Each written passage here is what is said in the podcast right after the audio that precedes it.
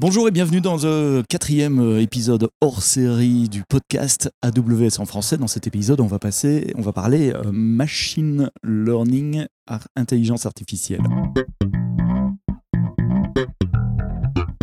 Dans cet épisode, j'ai le plaisir d'être avec euh, Julien Simon, qui est notre évangéliste euh, euh, machine learning, intelligence artificielle. Il y a un tout petit peu de bruit de fond parce qu'on s'est, on s'est calé à un endroit bizarre dans, dans, la, conférence, mais j'étais content d'attraper Julien. Donc je l'ai attrapé là où il était, on s'est arrêté. Alors, il y a eu plein d'annonces en machine learning pendant cette semaine. globalement, on peut dire que l'offre machine learning d'AWS est en, en, trois parties. Il y a la partie basse, les, les, les frameworks, l'infrastructure, il y a la mhm. partie SageMaker et puis il y a les, les, applications les services qui utilisent les services de haut niveau. On va y aller par couche. Mhm, très bien. On va prendre la lasagne euh, euh, couche par couche. Ça me va bien. Euh, qu'est-ce qui se passe au niveau infra et framework? Alors au niveau infra à proprement parler, on a, on a annoncé un nouveau type d'instance qu'on avait, qu'on avait annoncé à Reinvent l'année dernière et qu'on lance maintenant, qui est vraiment disponible, qui s'appelle en bon français Inferentia. Mhm. donc INF 1, Hein, le nom de la génération. Et, donc, il s'agit euh, d'un nouveau type d'instance EC2 qui contient un, chip qui a été développé par AWS euh, spécifiquement pour accélérer euh, toutes, les, tâches de prédiction. Donc, au lieu de faire des prédictions sur des instances CPU ou GPU, maintenant, on a une troisième option qui est de faire, de, l'inférence sur, sur. Et, le bénéfice euh, pour les clients, mhm. c'est euh, une latence euh, beaucoup plus faible. Parce que si vous, sans rentrer trop dans les détails, bon, les GPU sont, de belles bêtes, mais le, chargement de données sur un GPU est quelque chose qui prend du temps, toute proportion gardée. Hein. Mhm. Et donc il y, a, une latence qui est induite par le chargement des données sur le GPU qui est incompressible et, qui réduit finalement le, le nombre de prédictions qu'on est capable de faire par seconde. Et, et donc le Inferentia, c'est vraiment avant tout un chip dédié pour les prédictions à très faible latence et donc avec euh, la capacité à encaisser beaucoup plus de charges sur un nombre de machines réduit euh, et, donc de manière euh, plus économique que si on était obligé de développer, de déployer pardon, des, euh, des, bataillons d'instances GPU pour faire les prédictions. Mhm. Donc ça c'est sorti, euh, voilà, les détails sont, euh, sur le blog. Et c'est disponible pour tout le monde. et c'est disponible, c'est disponible. Donc allez-y, testez, envoyez-nous du feedback, enfin, comme d'habitude. Et comme d'habitude, je mettrai les liens vers les différents blogs et, les différentes documentations dans les notes du, podcast. Donc on est dans la couche basse. Alors en termes d'instance, oui, d'instance, on va dire machine learning, je mets des guillemets autour de mhm. ça. Euh, voilà, voilà pour, euh, pour Inferentia. Euh, alors, il y a, y a, des projets open source aussi qui ont été annoncés. je, les, je, les, mentionne rapidement, je sais que ça peut intéresser du monde. Il y a un projet qui s'appelle Deep Java Library, mhm. qui est une librairie open source pour, faire des, pour construire et, et entraîner et déployer des modèles de deep learning en Java. Donc voilà, les développeurs Java sont, sont plus exclus. C'est vrai qu'il y a beaucoup de librairies Python maintenant. Il y a une librairie Java, donc djl.ai il y a une autre librairie euh, qui s'appelle DGL, euh, qui est la Deep Graph Library, donc dgl.ai, et qui est une librairie open source qui permet de construire des réseaux euh, deep learning pour les données structurées en graphes. Alors c'est assez particulier. Enfin, là aussi, sans trop entrer dans les détails, il y a des, il y a des jeux de données. on peut penser aux réseaux sociaux, à la recommandation, à la détection de fraude, à la cybersécurité, etc., qui s'organisent bien euh, sous forme de graphe et pas à plat. Et, là, donc, c'est pour quel langage de programmation Alors là, c'est du, là, c'est du Python. C'est du Python. là, c'est du Python. Mhm. Et donc l'idée, euh, bah, c'est de vous permettre euh, facilement de, construire des, réseaux deep learning pour des données graphes, ou de réutiliser des modèles déjà entraînés, un peu à l'instar de ce qu'il y a dans Gluon, etc. Donc il y a en bon français un, modèle zoo mhm. avec des modèles préentraînés euh, pour, le, pour les données graphes. Donc voilà, là on est dans le super spécifique, mais bon, je sais que ah, je sais qu'on a des amateurs, donc je, le mentionne. Voilà. Alors on monte un tout petit peu dans la couche. On parle des jouets ou pas? Deuxième couche. Ah, on va terminer. on garde les jouets, pour la fin. On garde les jouets pour la Ça marche. Euh, deuxième couche, SageMaker. Si, ah, si des auditeurs ne connaissent pas SageMaker, d'abord peut-être commencer en 30 secondes. C'est quoi SageMaker Et puis qu'est-ce qu'il y a de nouveau dans SageMaker Donc Amazon SageMaker, c'est un service qui a été lancé il y a deux ans maintenant donc il y a un service euh, modulaire euh, pour euh, construire entraîner, déployer, scaler des modèles de machine learning sur de l'infrastructure complètement managée en utilisant soit des algos sur étagère et des frameworks sur étagère. Donc des algos, par mhm. exemple, on a une collection d'algos euh, de, de, deep learning, on a des, des, algos de classification, de régression linéaire, de clustering, enfin tous les problèmes classiques du machine learning. Donc cela, il faut, suffit juste de les prendre, de les paramétrer, de jeter un, des données dessus et, et, d'entraîner. Voilà. Mhm. Euh, on a aussi des, donc des frameworks sur étagère, donc évidemment vous pouvez utiliser TensorFlow, Scikit-learn, MXNet, PyTorch, juste amener votre code et, idem, entraîner vos modèles.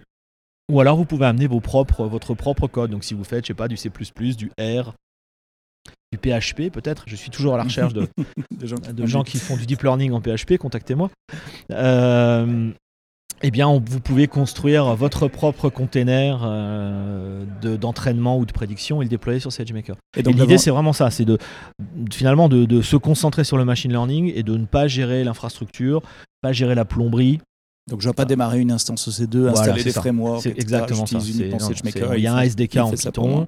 En, en, deux lignes de code, on démarre un training. En une ligne de code, on déploie. Et ça, ce, quelle que soit l'échelle, et sans jamais toucher un serveur. D'accord.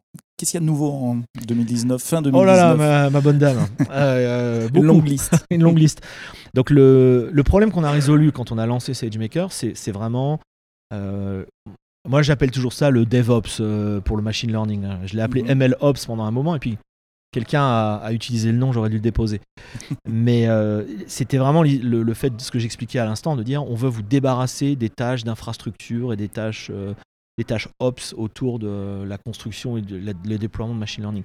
Donc maintenant, il reste un tas de problèmes à résoudre une fois qu'on a dit ça. Parce que le, une de mes convictions, c'est que le machine learning, c'est du développement logiciel. Mhm. Alors là, j'entends la moitié des gens qui sont en train de dire non Alors, euh, bah, c'est pas grave, euh, insultez-moi sur Twitter. Mais euh, ma, vraiment, ma conviction, c'est que le, le, machine learning n'est pas différent du développement traditionnel, ce qui veut dire qu'il faut euh, il faut versionner, il faut tester, il faut déployer, il faut débugger, il faut monitorer, etc. Il faut du CI/CD, il faut tout ça. donc ça, ce qu'on a, qu'on a lancé euh, il y a quelques jours là, c'est ça. C'est un ensemble de d'outils autour de SageMaker pour permettre aux, ingénieurs machine learning, aux data scientists, de travailler comme travaillerait un ingénieur logiciel. Donc par exemple, on a on a un nouveau, euh, un nouveau service qui s'appelle SageMaker Studio, qui est un IDE euh, basé sur Jupyter Lab euh, et qui, qui intègre toutes les autres fonctionnalités de SageMaker et donc qui vous permet de, bah, de travailler dans un IDE, de tout faire dans un IDE. Jusque-là, la plupart des gens, moi y compris, sautaient d'un notebook à l'autre pour faire ici une tâche, là une autre tâche, mhm. et puis euh, bon, essayer de visualiser tout ça, de, regarder dans les logs ce qui se passait, etc. Là, on a tous les notebooks au même endroit, tous les outils au même endroit, et, euh, et on peut partager ces notebooks de manière super simple, pas juste le code, mais aussi le contexte, le dataset, etc., avec des collègues. Donc euh, un aspect vraiment voilà, développement collaboratif. Donc, ça, c'est SageMaker Studio. En, tant que développeur, je peux importer mes données dans, dans SageMaker Studio. Oui, ça partira toujours en S3. Voilà, c'est ça, oui.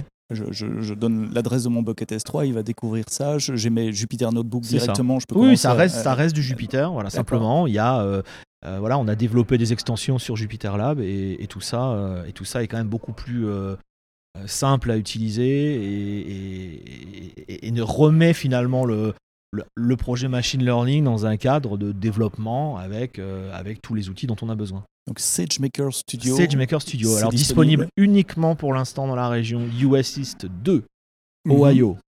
C'est l'IDE lui-même ou c'est aussi les modèles que je vais entraîner, les données, euh, les points de référence doivent être dans cette région? le... Alors l'IDE lui-même est disponible uniquement euh, dans, la... dans cette région-là. Tous les autres services sont disponibles mhm. euh, dans toutes les régions où SageMaker est disponible. Donc c'est juste l'IDE pour l'instant. Voilà. Il, encore... Il y a encore une partie de l'IDE qui est en preview. Donc euh, on préfère tester, débugger, euh, s'assurer que tout va bien et puis après on le déploiera partout. Alors j'ai entendu parler de quelque chose qui s'appelle autopilote également sur SageMaker. Alors toujours dans la même idée de dire on veut démocratiser le machine learning, on veut le rendre disponible au plus grand nombre. Euh, alors je vais paraphraser notre ami Werner, mais le, qui disait que hein, le serveur le plus facile à gérer, c'est quand il n'y a pas de serveur. Hein. No server is easier to manage than no server. Bon, mhm. ben voilà, no model is easier to build than no model. Hein Avec l'accent qui va bien. parce qu'un podcast français quand même. et, blague à part, la construction d'un modèle, le choix de l'algorithme, le choix du script de traitement de données à appliquer, euh, l'optimisation des paramètres euh, pour euh, obtenir en tout cas la, la meilleure précision. Tout ça, c'est compliqué. C'est vraiment, il y a un pipeline de, tâches à accomplir, et ça, ça nécessite de l'expertise. Et pour beaucoup de gens, c'est pour beaucoup de gens, c'est compliqué. Et même pour des spécialistes, s'ils sont confrontés à la construction de dizaines ou de centaines de modèles ou de tentatives de modèles, tout faire manuellement avec sa petite boîte à outils, c'est pas facile. Mmh. Donc SageMaker Autopilot, c'est un service, on va l'appeler AutoML, pour faire un peu de buzzword, qui va euh, simplement vous demander l'emplacement de votre jeu de données dans S3. Aujourd'hui, il est capable de résoudre des problèmes de, régression et de classification. Donc, il va simplement vous demander où est le dataset dans S3, quel est donc un dataset en colonne, quelle est la colonne que vous voulez prédire, donc, euh, quelle est par exemple la classe que vous voulez prédire, et c'est tout. Donc il va, il va analyser mes données tout seul, découvrir euh, ou essayer de, découvrir quel est le meilleur algorithme à appliquer à mes données. Exactement. Faire le training. Euh, construire le, le script de, mhm. pré-processing. Mhm. Donc il va faire tout ça. Donc il va analyser les données, euh, calculer tout un tas de statistiques, en déduire le script et le, feature engineering et la préparation de données à, à appliquer, choisir des algos candidats. Et puis ensuite, il va les tester. Donc, il va tester les différentes combinaisons de, de pré-processing, d'algo. Euh, il va identifier ce qui marche le mieux. Et ensuite, il va lancer des tâches d'optimisation d'hyperparamètres. Mhm. Euh, hyper voilà, Hyperparameter Tuning, qui est mhm. présent dans SageMaker depuis un moment. Et, et, euh, et, à la fin, il va donc vous, vous lister les meilleurs candidats qu'il a obtenus.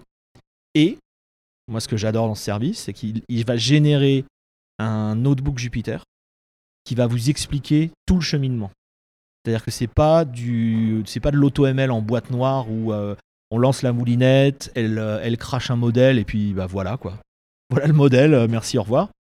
là, vous avez un notebook qui vous, qui vous montre le code, qui vous fournit tout le code qui a été exécuté sur ces différentes étapes. Donc comment on a construit les scripts de pré-processing, quels algos candidats on a évalués, euh, comment on a lancé les jobs de, tuning, etc., etc. Et vous pouvez l'exécuter ce notebook.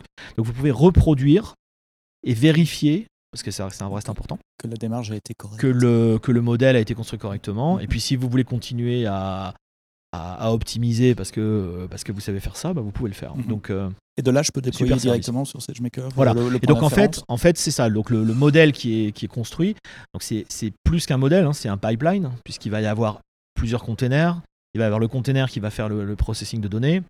Il va y avoir le container qui fait la prédiction à proprement parler. Donc ça, c'est une fonctionnalité de SageMaker qui s'appelle Inference Pipelines.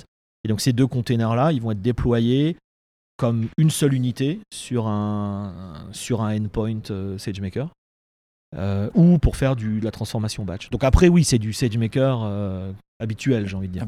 Ah, traditionnel, celui de papa et maman. Euh, ça veut dire, enfin, moi, moi qui suis pas un mec machine learning ou un data scientist, moi je suis un développeur, je suis appelé des API, ça veut dire que je peux commencer moi à faire du machine learning ah, pour autant que j'ai mon dataset voilà, si part as un dataset CSV, voilà, bah oui, c'est bon, mhm. c'est parti. Ouais, c'est ça. Ouais, Alors, tu parlais de développement autour de machine learning avec deux étapes importantes du développement. Il y en a une qui est le, debugging et l'autre qui est le monitoring. Il y a des nouveautés de, ce côté-là aussi. Ça, c'est deux services. Euh, ça va être dur d'en choisir un préféré, mais je pense qu'il sera c'est l'un de ces deux-là. Donc, euh, le service qui s'appelle SageMaker Debugger est un service qui va vous aider à identifier automatiquement des problèmes qui peuvent se produire pendant l'entraînement de votre modèle. Euh, et ce, aussi bien pour des algos euh, statistiques traditionnels, comme XGBoost par exemple, que euh, pour des algos deep learning. Donc là aussi, on pourrait en parler trois heures, mais entraîner particulièrement un, modèle de deep learning, c'est compliqué, et il peut se passer plein de choses bizarres dans le processus de training. Qui, et, ces, problèmes-là, donc les, fameux gradients, hein, donc les, ce sont les mises à jour qu'on fait sur les paramètres du, euh, du réseau de neurones peuvent tendre vers zéro. Donc, bah, si vos gradients tendent vers zéro, vous mettez plus à jour les poids du réseau de neurones. Donc, bah, il se passe plus rien. Oui, alors vous brûlez du temps CPU, GPU, mais ça ne sert mhm. plus à rien. Euh, les gradients peuvent exploser, c'est-à-dire qu'ils deviennent de plus en plus grands, donc tous vos gradients tendent vers l'infini, donc ça, ça marche pas non plus. Voilà, ça c'est deux exemples, mais il y, a plein de problèmes comme ça, assez complexes qui peuvent se produire. Et ce qui est, ce qui est délicat, c'est que contrairement à un bug traditionnel dans du code, euh, je sais pas, Python, C++, bon, il y a un bug, il y a un bug, ça explose, ok, mhm. on a une stack trace ou on débug et on voit ce qui se passe. Ces bugs-là, ces problèmes de, de training, c'est des problèmes qui se développent dans le temps. C'est-à-dire que le verre est dans le fruit, on le sait pas, et puis on entraîne, et puis une heure après, deux heures après, quatre jours après, ça dépend de la durée du training, on, se rend compte que ça avance plus, que ça marche pas, que ça a explosé. Et la, la cause du problème, en fait, elle peut, être, elle peut revenir à. Voilà, peut-être qu'elle a, peut-être qu'elle était détectable euh, des heures, voire des jours avant, mais bon, voilà, un humain l'a pas vu. Et, donc, on va définir des, des règles dans, grâce à SageMaker Debugger. On va dire voilà, surveille ça, ça, ça et ça. Donc, il va lancer le training sur SageMaker il va, ce job de training, il va sauver dans S3 tous les paramètres du modèle en cours d'apprentissage. Donc si c'est un, réseau de deep learning, il va sauver couche par couche, tout ce qui se passe, les updates de les poids eux-mêmes, les updates sur les poids, etc. Et en parallèle du job de training, il lance un job de debug qui, au fil de l'eau, inspecte les données qui sont sauvées dans S3 et dit ah là il se, passe un truc pas normal et qui, qui, claque une alerte et donc on peut brancher CloudWatch dessus, on peut envoyer une alerte, etc. etc. Donc c'est pas un debugging euh, euh à, pas du, la, non, la développeur. Hein. C'est ça. Pas un breakpoint. C'est pas du breakpoint. C'est plutôt de l'analyse des résultats au voilà, fur et à mesure. C'est une analyse, euh, une, analyse une, une, analyse, une surveillance du training en cours d'exécution sur des, sur des problèmes vraiment particulièrement bizarres. Et le profil de, l'utilisateur type de, de, SageMaker Debugging, c'est plus le développeur là, c'est plutôt le data scientist, c'est quand même les gens qui comprennent les modèles, qui comprennent euh, ce qui se passe dans la boîte. Oui, parce que bon, le, le, le, job, euh, supposons que le job de debug euh, pète et disent tiens là cette règle là, bah, malheureusement elle est vérifiée, donc oui il y a voilà exploding tensor, bon donc il faut être quand même capable de comprendre ce que ça veut dire et, après d'aller inspecter ce qui a été sauvé dans S3. Donc là, il faut quand même comprendre un peu la structure de l'algo, la structure du réseau. Euh, donc là, ça sera quand même, ça restera encore un petit peu un job de spécialiste, euh, au moins pour l'instant. Mais au moins, vous avez la visibilité complète et tout l'historique de ce qui s'est passé dans toutes les couches et sur, toutes les, sur tous les paramètres.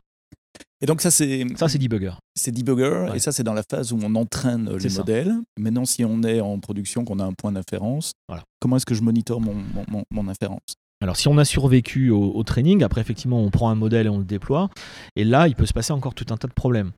Euh, alors il y a déjà du monitoring dans SageMaker, hein. il y a déjà du monitoring sur le, on va dire, au niveau de l'instance, il y a déjà du monitoring au niveau du modèle, sur la latence, les erreurs 400, les erreurs 500, etc.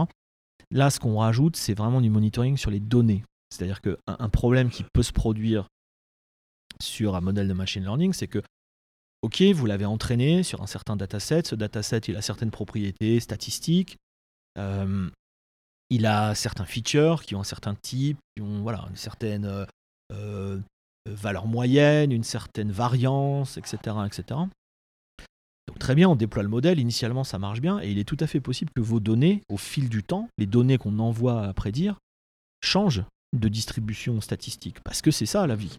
Le, jeu de données, il reste pas euh, immuable, donc il est mhm. possible que les propriétés des données changent. Et, évidemment, ça, ça va, ça va jouer des tours à votre modèle, parce que votre modèle, il a, il a été construit sur des hypothèses euh, statistiques euh, bien définies. Donc si vous lui retirez un peu le tapis sous les pieds, il va commencer à prédire des âneries. Et donc, le but de Monitor, de, de Model Monitor, SageMaker Model Monitor, c'est deux choses. C'est capturer les données rentrantes, donc, qui en soi est déjà un truc intéressant. Parce qu'on euh, on aime bien capturer des vraies données pour pouvoir les rejouer, par exemple, hein, mhm. pour en phase de test. Bon. Donc, on va facilement capturer toutes les données et les sorties du modèle, donc les données entrantes et les prédictions, on les met dans S3. Très bien, ça c'est la première étape. La deuxième étape, c'est de les comparer avec une baseline qu'on aura construit. Donc on, aura pris le, dataset d'entraînement. On dit voilà, ça c'est la baseline. Donc là, la référence, c'est ça. Et, donc on compare ensuite, euh, et ça, ça se fait en temps réel, hein, les données qui sont envoyées à la prédiction, on les compare avec cette baseline. Et si on détecte un décalage, idem, on envoie une alerte, on donne des infos, etc. donc ça veut dire qu'il faut retraîner les modèles. Donc ça veut dire, alors oui, c'est peut-être que peut-être que les données ont vraiment changé, il faut mhm. réentraîner. Peut-être qu'en amont de votre euh, endpoint, il y a une application web ou un truc qui fait euh, des âneries, mhm. euh, qui enlève des features, qui corrompt des features. bon, c'est possible, hein, je veux dire, voilà. C'est fréquent qu'entre l'application métier et le, point de prédiction machine learning, il y a un autre truc. Il y a, une autre API, il y a un machin qui fait je sais pas quoi. Bon. Et si ce machin-là euh, mutile les, données entrantes, bon, bah, ça se passe pas bien. Donc il peut y avoir plein de raisons, mais oui, ça peut mener au réentraînement. Et forcément, ça, ça impacte la qualité des prédictions. Et ça, c'est le truc, c'est monitor et modèle monitor et debugger, c'est des trucs qui sont je veux pas dire impossible à faire soi-même, mais c'est hyper difficile. Honnêtement, moi j'ai discuté avec des clients hier, ils m'ont dit ah, quelle, quelle, bonne nouvelle, parce qu'on savait qu'on avait le problème et on avait, on n'arrivait pas forcément à le voir et on passe du temps à coder des trucs à la main et on et, et ça ça a aucun intérêt quoi. On le fait parce qu'on est obligé, mais ça a aucun intérêt. Donc je pense que ces, ces deux-là sont ces deux-là changent vraiment la donne pour les équipes euh, de, de, de machine learning. Et tu as écrit quelques blog posts qui, qui décrivent ces, ces, Oui, je, m'ennuie en novembre, donc euh, donc si vous allez sur le blog de, de Jeff Barr, euh, oui, il y a, y, a y a, des blogs sur tout ça et puis quelques autres services. Bon, dont, dont, on ne discutera pas aujourd'hui, mais avec des exemples du code, etc. Et des screenshots, etc. ouais, il y a de quoi faire. Je, mettrai les liens pour tout ça. Il y a de quoi faire. Donc on a parlé des codes bas, des, des, des, couches basses, euh, Inferentia, les, les, les, machines. On a parlé euh, de SageMaker. Troisième couche, typiquement dans notre lasagne, ce sont les applications qui utilisent du machine learning, mais qui ne nécessitent pas nécessairement d'être euh, data scientist. c'est la, meilleure couche, c'est le fromage fondu qui est au-dessus. Hein. C'est la famille. C'est le fromage gratiné. c'est celle que je sais utiliser. En fait. C'est Recognition qui reconnaît, qui reconnaît des, images. C'est là qu'on retrouve Lex, Poly, Translate. Hmm. Euh, que se passe-t-il de nouveau dans, dans, dans Oh là là, alors là, ça a été. Alors déjà, même avant Reinvent, ça a, été un peu, un peu de la folie. Hein. Euh, il y a ce truc qu'on appelle nous un peu en interne pré-invent, mhm. c'est-à-dire toutes les annonces qui sont faites avant Reinvent, à proprement parler. Donc il y a eu, euh, il y a eu beaucoup d'activités sur les services de langage, donc Translate, Transcribe, Poly, etc. Enfin, on, on, on, reçu beaucoup de nouveaux langages. Euh, voilà, il y, a eu une livraison de 22 langages sur Translate d'un coup. Oh. Y compris des langages dont très honnêtement je ne connaissais pas l'existence. euh, je vais pas les citer pour vexer personne. Mais euh, voilà, donc là il y a vraiment, euh, on a une couverture de langage sur Translate aujourd'hui qui est. je, je, pense pas qu'il manque beaucoup de langages sur toute l'Europe, sincèrement, même Europe de l'Est. Sur l'Asie, on a rajouté beaucoup de choses. Il y a des langages africains qui ont été rajoutés. Enfin, il y a des choses vraiment très, euh, très pointues. Très pointues. Donc voilà, il y, a eu, donc, il y a eu toute une livraison. Donc là, c'est pareil, vous trouverez tout ça. Est-ce qu'il y a des nouveaux services? Alors, il y a des nouveaux services. il y a des nouveaux services. Donc, il y en a un que j'aime bien, moi qui me tient à cœur, c'est Transcribe Medical. Mhm. Donc, Amazon Transcribe, c'est un service de reconnaissance automatique de, euh, de texte. Donc, euh, hein, vous parlez et il rédige le texte. Voilà. Donc ça, ça, ça, existe depuis un moment. Et on en a sorti une version qui s'appelle donc euh, Transcribe Medical, qui est spécialisée pour le vocabulaire médical. Alors ça me tient à cœur parce que mes parents, qui vont se retraiter maintenant, étaient médecins. Donc moi, j'ai grandi en, en, écoutant des discussions médicales euh, incompréhensible et souvent à table et souvent répugnante. donc, euh, donc j'ai voilà, j'ai eu une enfance douloureuse de, au, moins de ce point de vue-là. Et je, donc je l'ai testé. J'ai pris, euh, j'ai pris des, des, échantillons de texte médical sur Internet. Il y a, il y a des datasets pour ça, figurez-vous. Des trucs de, de gastro-entérologie, de cardiologie, enfin, avec un vocabulaire bon, vraiment ahurissant. Et sans, sans, vraiment comprendre ce que je lisais, bon, je, je l'ai lu. Et donc en temps réel, c'est reconnu, c'est retranscrit et vraiment avec une bonne qualité. J'ai été j'ai été vraiment impressionné par la qualité. Alors, pour l'instant, ça supporte que l'anglais, mais bon, comme d'habitude, on rajoutera d'autres langages. Euh, voilà, mais testez-le, euh, vous, serez étonné. Voilà, vous serez étonné de la qualité que vous obtenez. Euh, donc ça, c'est transcript médical. Après, il y en a. Donc, on a rajouté dans Recognition la capacité à entraîner des modèles custom. Ah oui, ça c'était très demandé. Par Alors ça, moi, je crois que la, je crois que la première semaine de la sortie de Recognition, il y a deux ans, trois ans là, je l'ai, je l'ai entendu celle-là. Donc juste pour laisser tout le monde nous, nous rattraper, euh, Recognition c'est un service qui reconnaît des images. Exactement. On lui donne euh, une image de chat, il nous dit euh, voilà c'est un chat où il y a une voiture à cet endroit-là, etc. Voilà. Et donc ce que je peux faire maintenant de plus que je ne pouvais pas faire avant? Alors ce qu'on peut faire maintenant c'est amener ses propres images donc, euh, mm. imaginons par exemple, vous avez un, dataset de pièces détachées pour les voitures. Ah mhm. Aujourd'hui, donc sur la version de Recognition standard, si vous montrez, je sais pas, un carburateur, un injecteur ou un pot d'échappement à Recognition, bon, il faudrait, faudrait vérifier ce qu'il dit. si on a de la chance, il va dire, voilà, il va, il va dire oui, pot d'échappement. Et bon, voilà. Maintenant, si vous lui montrez des pots d'échappement de Renault ou de BMW ou de, Skoda, et lui demander de faire la différence, et lui demander de faire la différence, ça, il va pas savoir faire. Donc, si pour votre métier, c'est important d'avoir une reconnaissance hyper fine et une classification hyper fine d'objets de, comme ça, qui sont pas des objets de la vie courante, bah, et, que vous avez un dataset pour ça, vous allez maintenant pouvoir amener ces images à Recognition, lui demander d'entraîner un modèle sur la base des annotations que vous aurez faites. Euh, et, vous pourrez ensuite utiliser ce modèle, euh, le déployer dans Recognition et l'utiliser comme un modèle normal. Donc ça c'est super parce que je l'ai entendu, euh, j'ai entendu cette demande vraiment des dizaines et des dizaines de fois. Et ça permettra maintenant aux clients de, construire sans avoir besoin d'aller faire du SageMaker et d'aller mettre les mains un peu dans le cambouis YAML, mhm. d'entraîner des modèles et d'avoir de bons résultats. Et par expérience, quelle est la taille d'un dataset pour commencer à donner des résultats euh, significatifs? Alors ça, ça c'est bon, ça, ça, dépend. Ouais, ça dépend de la complexité euh, des, des, objets qu'on veut reconnaître, euh, mais il faut quand même prévoir des, au moins au moins des centaines d'images par par classe. D'accord. Parce que le problème, c'est toujours, c'est si vous êtes sûr que vos images, que vos objets, par exemple, sont toujours vus sous le même angle.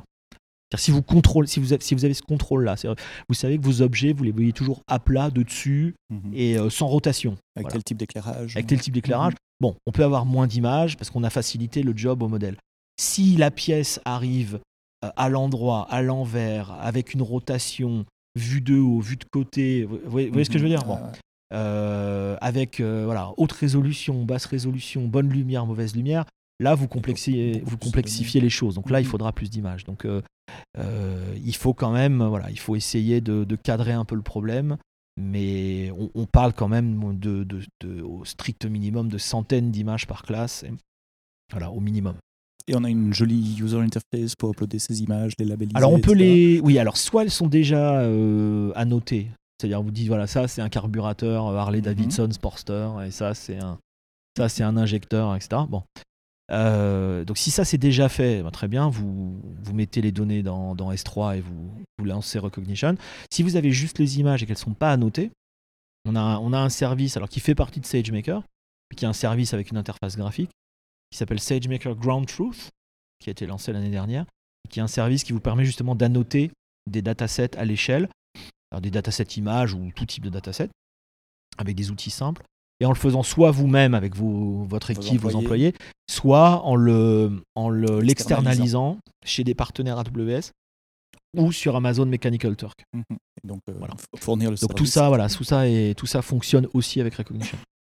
D'autres nouveaux services euh, sur cette couche applicative. Alors justement, ben, on parlait de Recognition, donc il y en a un. alors il y a un autre problème, c'est euh, alors imaginons qu'un client ait fait ça. Imaginons qu'un client ait entraîné un modèle image et et euh, il a une qualité euh, satisfaisante, mais de temps en temps, il y a quand même des, prédictions un peu faibles en, termes de confiance. Parce que sur des services comme Recognition ou, ou Textract, hein, qui est notre service de reconnaissance de documents, il y a un score, c'est-à-dire que vous avez la prédiction, on vous dit voilà, c'est une image de telle classe ou ce texte, bah, il, il dit ça, et puis il y a une confiance. Et alors, vous pourrez, vous, Hein, vous pourriez dire, bon, bah, si la confiance est inférieure à. Euh, elle, si elle est supérieure à 90%, hein, vous êtes basé sur vos tests, 90% considère que c'est bon. Euh, en dessous de 90%, euh, non, on a un doute ou, on veut vérifier. Et donc aujourd'hui, c'est pas très facile à faire ça. parce qu'il faudrait prédire et puis construire un peu de plomberie pour extraire la confiance de la réponse de l'API, filtrer, renvoyer le truc à, dans un back-office quelconque pour qu'un humain regarde. Enfin voilà, encore de la plomberie, encore des, trucs euh, pénibles à faire. Et donc on a lancé un service qui s'appelle euh, qui s'appelle A2I, donc euh, Augmented AI, et qui permet en fait de construire des workflows automatiquement ou alors, en l'occurrence, recognition ou textract vont prédire. Et sur la base de seuil que vous avez défini, si la prédiction est suffisamment haute, très bien, pas de problème, on continue. Si la prédiction est inférieure à un seuil que vous avez défini, elle est automatiquement envoyée pour revue par des humains. Et une fois de plus, ces humains, ça peut être ça peut être vos employés, des partenaires ou des travailleurs sur, Mechanical Turk. D'accord. Voilà, Augmented AI, AI, donc A2I. Exactement. Donc pour l'instant intégré avec Recognition et, et Textract, mais bon. ça pourrait être intégré avec d'autres services euh, dans, dans, dans, le futur. euh, rapidement, parce qu'on commence ouais, ah, il y en a beaucoup. Hein. ouais.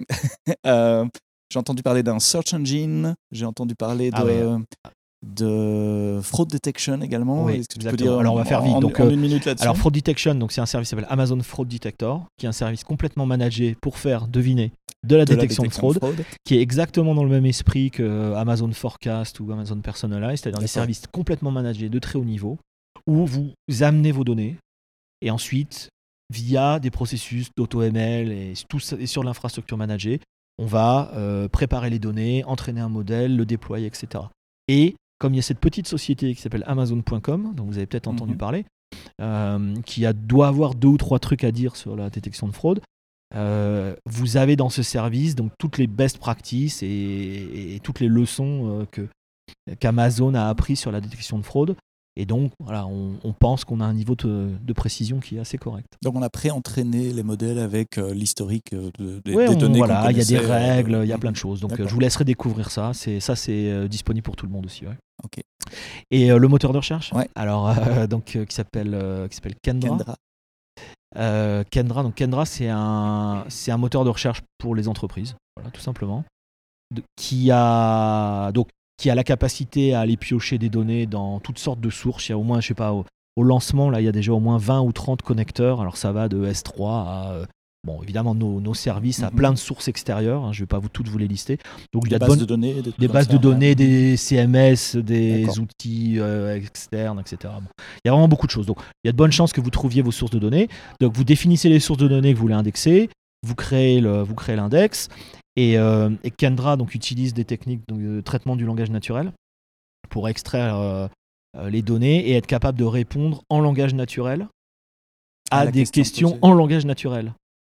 C'est ça qui est souvent frustrant avec les, moteurs de recherche, c'est qu'on on, a comme si, si, on leur tape une requête du genre je cherche une, une bonne pizzeria pas chère à Las Vegas, ça donne à peu près rien. Bon. Mhm. Euh, et donc, qu'est-ce qu'on fait? On se dit bon, alors on va, on va, on, se, on, va dire, on va taper pizzeria Las Vegas pas cher. Voilà, un truc comme ça. Bon. Mhm. Alors cherchez pas, il y en a pas. Puis elles sont, sont pas bonnes. elles sont pas bonnes. donc, euh, donc le problème c'est ça, c'est qu'il faut être capable de comprendre une requête en langage naturel et tout le monde posera pas la même question. Euh, et il faut être capable de répondre en langage naturel. Et donc, le, donc de comprendre le contexte de tous les documents qui sont disponibles dans toutes les sources de données et de construire des réponses avec ça. Et donc ça, c'est Kendra. Et donc Kendra vous permet, donc, une fois de plus, d'aller chercher les données, de les indexer, de poser des questions en langage naturel, d'obtenir des réponses pertinentes en langage naturel. J'ai vu des démos, c'est assez, assez, assez, épatant, ouais, c'est assez bluffant. On vous mettra le lien, je vous mets le lien dans les notes du, podcast. Alors tous les ans, on a parlé de jouer tout à l'heure. Ah, les jouets, les euh, jouets. Tous les, ans, on, essaye de, vraiment mettre euh, le machine learning dans les mains des développeurs au sens vraiment concret. Mhm. Il y a deux ans, c'était une, une, caméra et un boîtier d'inférence de reconnaissance d'image euh, Deep Lens. Deep Lens, merci, j'avais oublié le nom. Euh, l'année passée, c'était la, voiture euh, pilotée par le Reinforcement Learning. learning. Voilà. Quel est l'outil d'apprentissage qu'on met à disposition des développeurs cette année On s'est dit, tiens, donc on avait fait la vision artificielle et le deep mhm. learning avec Deep Lens. On avait fait l'apprentissage par renforcement dans Deep Donc il fallait pousser le bouchon un peu plus loin. Et là, cette année, on, s'est dit, tiens, on aimerait bien essayer d'aider les développeurs et, les ingénieurs à comprendre euh, comment l'intelligence artificielle peut générer de l'information. Parce que la plupart des modèles, 99,99% des modèles qu'on utilise aujourd'hui, c'est des modèles qui, qui, apprennent à extraire des, des, des, des, motifs de, dans des datasets complexes et qui construisent des modèles. Donc, on classifie le monde réel, on essaie de comprendre le monde réel. Voilà. Mais il y a une branche de l'IA qui s'appelle euh, donc l'intelligence artificielle euh, générative, je ne sais pas si c'est le terme français, mhm. et qui, qui, à partir du monde réel, génère des échantillons de données euh, semblables. C'est ça qu'on voit quand, quand euh, on, des voit faux des visages, euh, créent bah des voilà, vidéos, les, qui alors créent les des deepfakes, hein, pour parler de ça. Ou qui peignent à la manière Voilà. de Matisse. Les deepfakes, ouais. c'est ça. C'est euh, faire des générer des images et des vidéos qui sont euh, hyper réalistes à partir de à partir de, bah, de données sources. images. Les, les, les- oui, les machines, enfin les, les algos qui peignent des tableaux, etc. Euh, Qu'on appelle les, les algorithmes GAN. Alors c'est ça, c'est les GAN, donc c'est Generative Adversarial Networks. Ok.